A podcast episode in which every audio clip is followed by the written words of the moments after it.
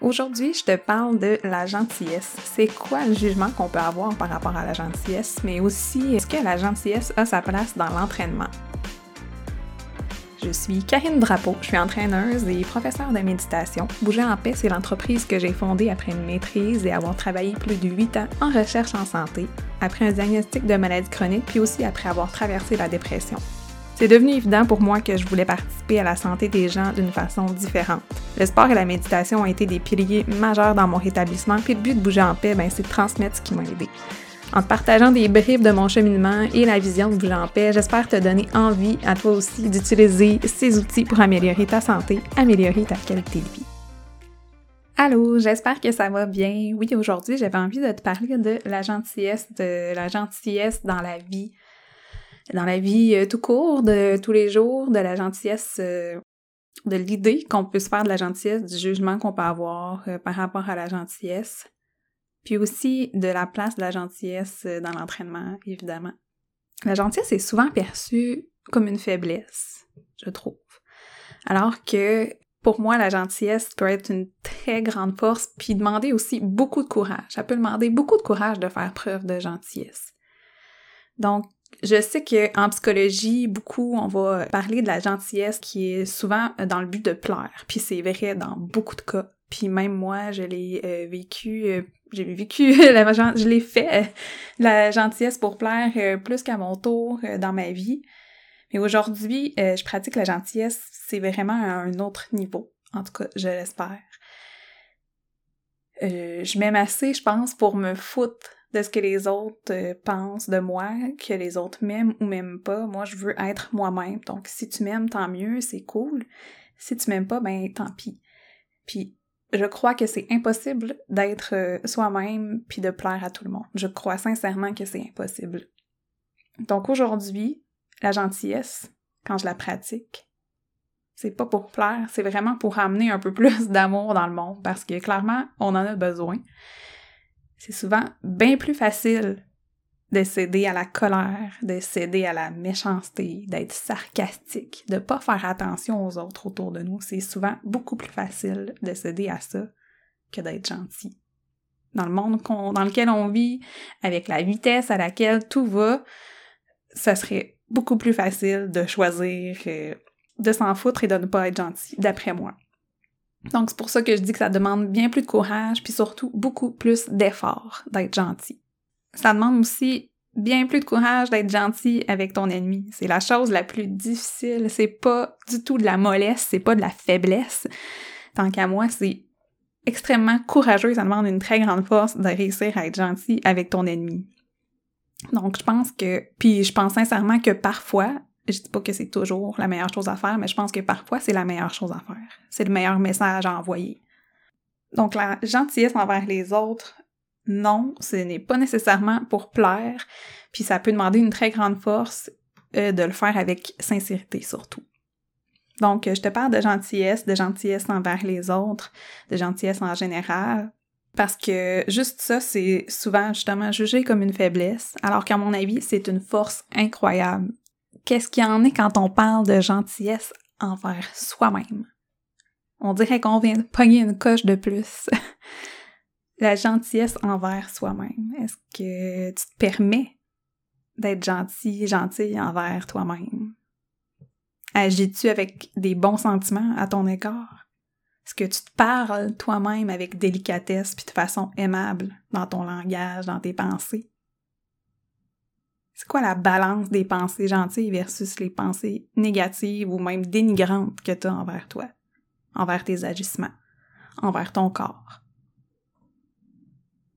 C'est vraiment important de prendre conscience de ça. De prendre conscience du langage interne que tu as par rapport à toi, par rapport à ton corps, des pensées par rapport à toi.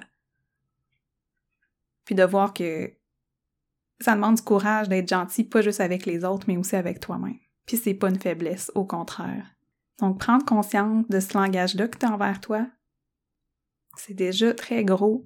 Et c'est important, c'est la première euh, étape vers euh, quelque chose de un peu plus complexe qui est la bienveillance. Donc euh, tout ça, évidemment, je te parlais de gentillesse pour t'amener vers la bienveillance. La bienveillance surtout envers toi.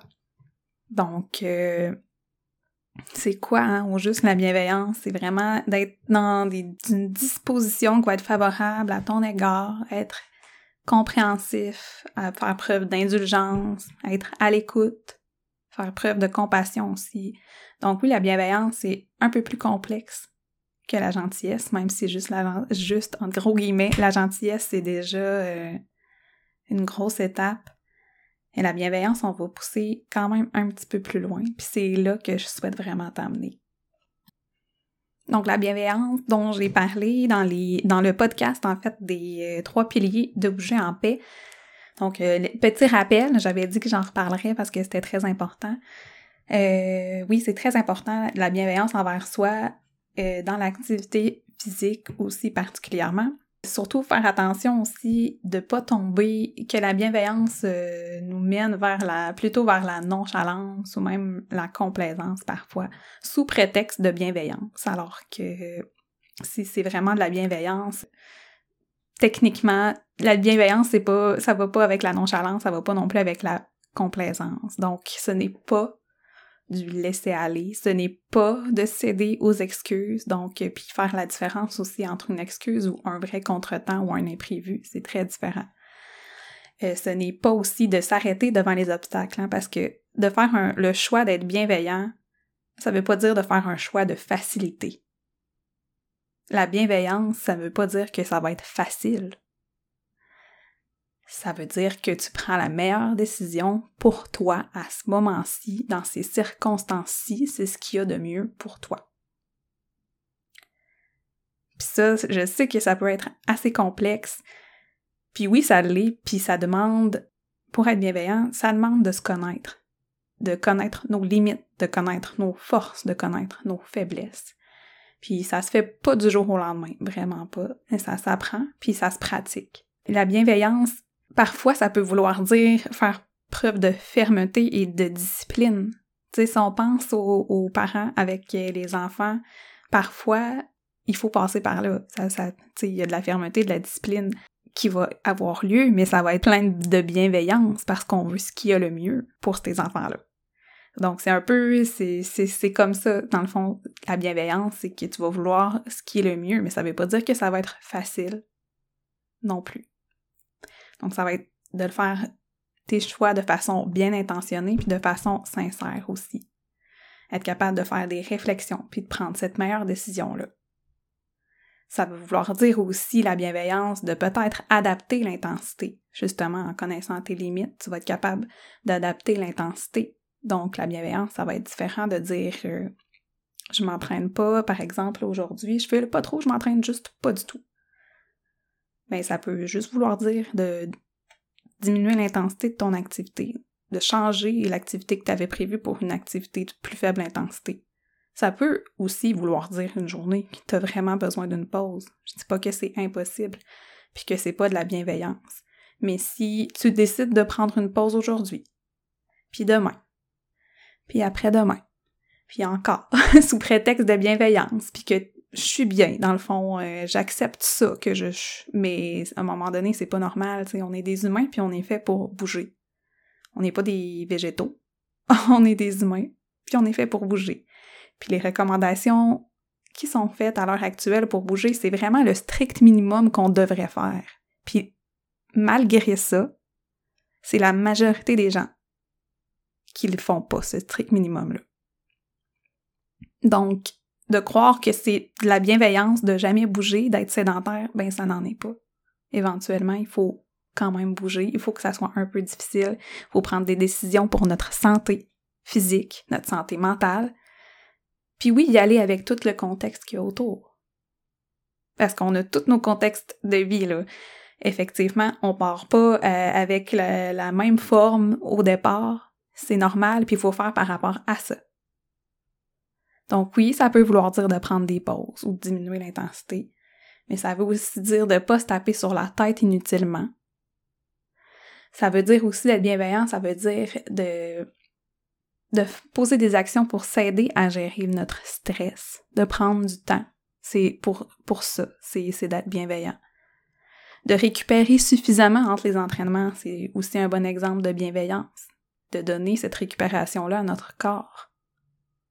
Puis parfois, ça peut vouloir dire de devoir mettre son ego de côté, justement, d'être capable de ralentir aujourd'hui, au lieu d'augmenter, au lieu de garder la même cadence qu'hier. Peut-être qu'aujourd'hui, j'ai besoin de ralentir. Puis que c'est ça qui va me permettre de bouger.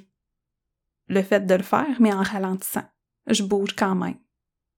Mais à mon rythme aujourd'hui. Donc oui, c'est beaucoup de choses de jongler avec la bienveillance, puis, mais le message principalement que je voulais faire passer, c'est que c'est vraiment pas une faiblesse. Au contraire, je trouve que c'est une merveilleuse force de faire preuve de bienveillance, puis de faire les meilleurs choix, en fait, pour toi, pour ta santé physique, ta santé mentale, pour ton énergie, puis d'y aller un pas à la fois. Commencer par prendre conscience déjà, c'est quoi ton niveau à toi de gentillesse et, ultimement, de bienveillance envers toi?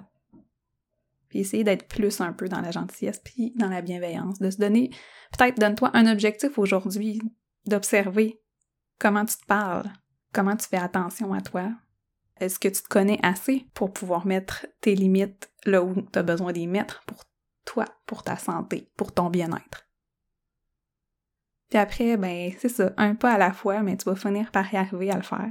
Pour toi, c'est un chemin, hein, c'est comme moi aussi, je suis toujours dedans. Il faut se le rappeler continuellement. C'est pas quelque chose que, oui, c'est quelque chose qui se pratique puis qui devient plus facile, mais ça reste qu'il faut le pratiquer. Quand on le fait pour soi de façon sincère, mais après, ce qu'il y a de beau, c'est qu'on arrive à le faire avec les gens aussi autour de nous. Fait que tout le monde est gagnant là-dedans. Et puis, euh, c'est une des raisons pour lesquelles je pratique la bienveillance le plus possible en entraînement envers moi, mais aussi euh, envers les personnes que j'entraîne. J'espère que ça t'a plu et que ça pourra t'aider vers le chemin de bouger en paix. Puis si t'apprécies ce podcast, n'hésite pas à le partager aux personnes à qui tu crois qu'il serait utile. Tu peux aussi m'écrire à contact commercial si tu veux me partager tes impressions, tes déclics en privé. Puis j'aime ça savoir quand quand ce que je fais, ça a un impact, puis c'est quand même la raison d'être de ce podcast-là, donc provoquer des prises de conscience, faire réfléchir. Tu peux aussi me laisser en commentaire si tu écoutes sur le podcast de, de la chaîne YouTube de Bouge en paix, ça va me faire plaisir. À bientôt!